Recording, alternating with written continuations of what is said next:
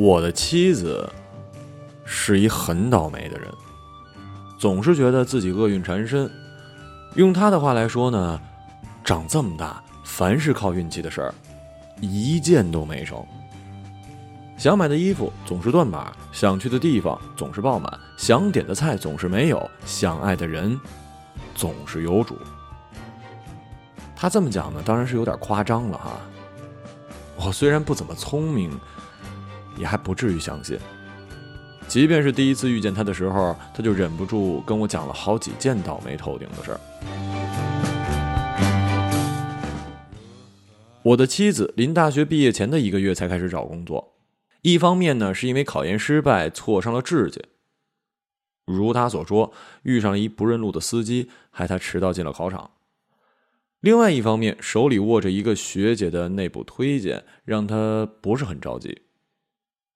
按照道理来说嘛，这一个月里已经没剩下什么好公司了，无非是信心不足的小地方和他们心怀侥幸的 HR 联合烹饪出来的大饼，勉强能让饥不择食的最后一批应届生吃个半饱，免得他们自我追加一个暑期，还要靠读心灵鸡汤来消灭内心的焦虑与惶恐。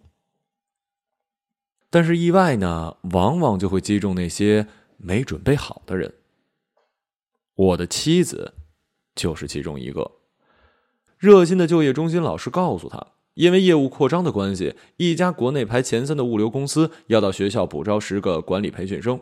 稍有社会经验的学生都应该知道，管理培训生 不过是一种好听的修辞，除了在相互攀比的时候增加一点筹码之外。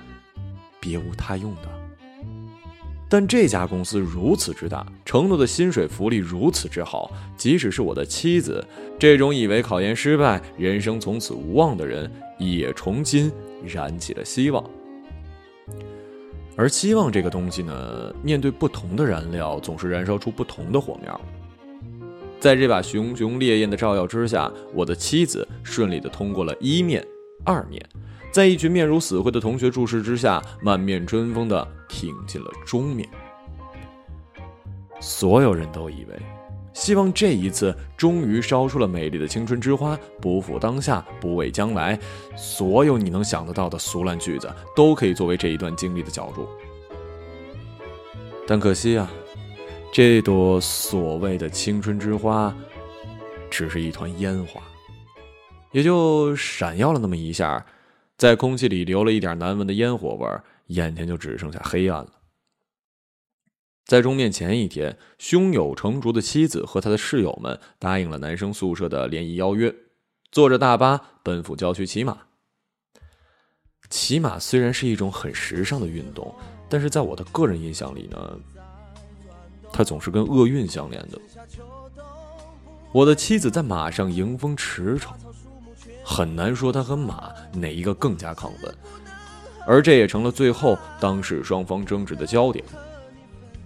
他骑得如此之快，以至于那个对他有企图的男生怎么追也追不上。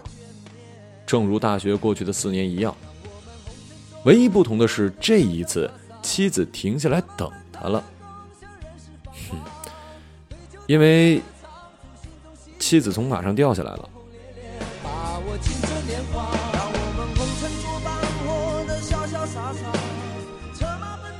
我问妻子那一瞬间想的是什么，她说什么都没想，因为她昏过去了。从医院醒过来的时候，我的妻子连续确认了几件事情：右手臂骨折，肋骨断了两根，那个追她不上的男生帮她垫付了医疗费，她的室友们和马场负责人吵了一个晚上，勉强获胜。哦，当然了，还有最重要的，他无法参加物流公司的中面。即便他们大发慈悲，允许他免试入职，他也不能按时到岗。我的妻子跟我讲这一段的时候，我正在喝咖啡，热气涌到心口，格外的舒服，很想开心的大喊一声。但当看到他脸上的一脸懊丧和悲伤的神情之后，我自知应该收敛，只好顺手递上了一张纸巾。于是呢，在静养了最后一个暑假之后，妻子去了学姐所在的公司，一个内部推荐名额可以为他保留这么长时间。他以为自己这一次真的转了运，可惜事实并非如此。势利的人以为决定工作幸福感的是公司的规模，现实的人以为工作幸福感是薪资的数目，智慧的人以为决定工作幸福感的是内心的信仰。到最后。他们会一起发现，真正的决定因素在他们领导的智商。妻子的领导是以反复无常的人，这种品性从他对音乐的喜好、对食物的挑剔、对星座的研究，一直蔓延到工作上的各种琐碎要求。这一点在妻子负责的第一个项目——一本广告宣传册的时候，表现的淋漓尽致。作为名义上的项目负责人，妻子对内听取领导的各种建议和需求，比如什么国际化呀、现代化呀、朋克范儿啊、呃蒸汽朋克范儿啊、北欧极简风、日本性冷淡风；对外承受乙方的抱怨、讶异。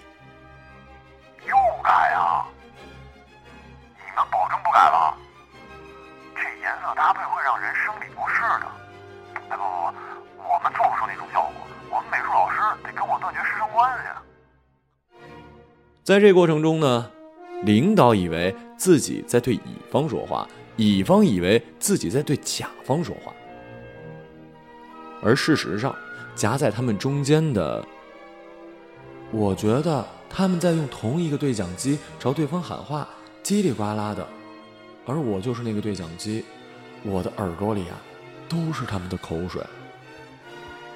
听到妻子这样形容，我喷出了嘴里的咖啡。他仍然很后悔，他觉得要是考上了研究生，现在应该正在明亮的教室里读外文书，结识聪明体贴的学长，又或者如果没有骑马，说不定正在大公司里快快乐乐做一白领，不担心前途，不担心工资，至多为中午去哪家馆子而发愁罢了。这就叫做命运。我说出这句话，听起来似乎很无力。还好，由于乙方换了一个对接的设计师，又善于折腾，又善于被折腾，再加上妻子竭尽全力的吹捧和安抚，一本虽然杂糅，但还算是看得过去的广告册交付了，皆大欢喜。领导对自己卓越的领导能力和前卫的艺术品味感到欣慰，于是决定奖励自己，呃，顺便也奖励一下团队，一次去美国公费旅行的机会。哎呀，总算可以抛下一切，抛下连续倒霉的阴影，抛下可能衍生这一系列厄运的城市，去太平洋对岸换换风水，换换心情了。终于有一件好事发生了，妻子再次这么以为。结果我他妈被拒签了！Only you 妻子愤怒的拍打空空如也的咖啡杯。凭什么呀？我们一共七个人，只有我被拒签了。我的英文水平明明是最高的。他哭了起来。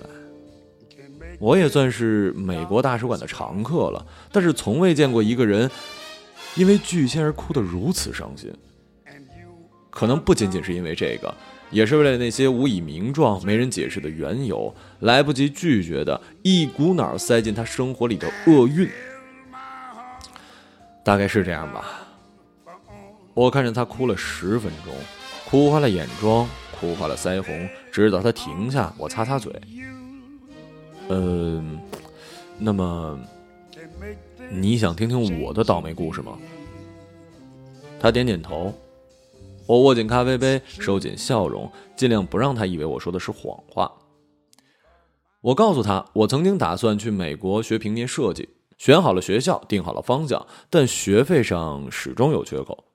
父母那边已经无能为力了，朋友也是捉襟见肘，只能靠自己了。于是我就去了郊外的一个马场打工，喂马、洗马、打扫马棚。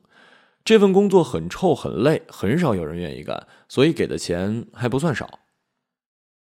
原本可以按时凑齐学费，可惜只做了不到半个月。有一个女大学生摔马受伤，摔她的马刚好是我负责。马场为了息事宁人，不但开除了我，连工资也一并扣光了。说到这儿的时候，妻子睁大了眼睛，死死的盯着我。我没回应他，继续说。于是我没去成美国，只能留在这座城市里找工作，很不顺利啊，因为整个人失了神，面试总是出错，说话也不在点儿上。我怕自己绝望，胡思乱想是平静生活的死敌，而空虚呢，又是胡思乱想的温床。就把所有空闲的时间都填满，所以找到朋友的工作室，看看他有没有什么活可以交给我。他们让我帮忙设计一本广告册。妻子几乎要跳起来了，我把手指放在唇边，让他继续听。这是我见过人格最分裂的甲方，平均每个小时变换一次需求，他们就像是在带着我复习现代艺术设计史。每一种风格都要尝试一遍。唉，不过还好，我技术过硬，耐性又好，总算完成了任务。甲方和我对接的人还鼓励我说：“我天生就是为中国的甲方而生的。”听他这么一说，我就想啊，为什么一定要去那么远的地方学习呢？我的所有技能原本就不是从课堂上学来的，说不定直接上项目才是最适合我的深造方式啊！想清楚之下。我就决定留下了。作为旧的告别和新的启程，我就来到大使馆这边看看，看看还有没有留下什么可以怀念的。我停住话头，转头看他，他闪动眼睛，坏笑。原来你也这么倒霉过呀？是啊，我们两个都像是得了厄运症的人。不停的倒霉，不停的被某种东西拽着，离自己本来向往的东西越来越远。意外总是会击中没准备好的人。我看着眼前那些排队的人群，是挺意外的。我没想到，在这个地方会看到一个面无人色、看起来随时可能上吊的女人。他把咖啡杯放在了长椅上。所以你就买了两杯热咖啡过来。我也把咖啡杯放下来和他并排。是啊，我想要寻死的人应该也不会担心别人在饮料里有没有下毒吧？这个后来成为我妻子的女人笑了笑，侧过脸看着我。对了，我还不知道你叫什么呢？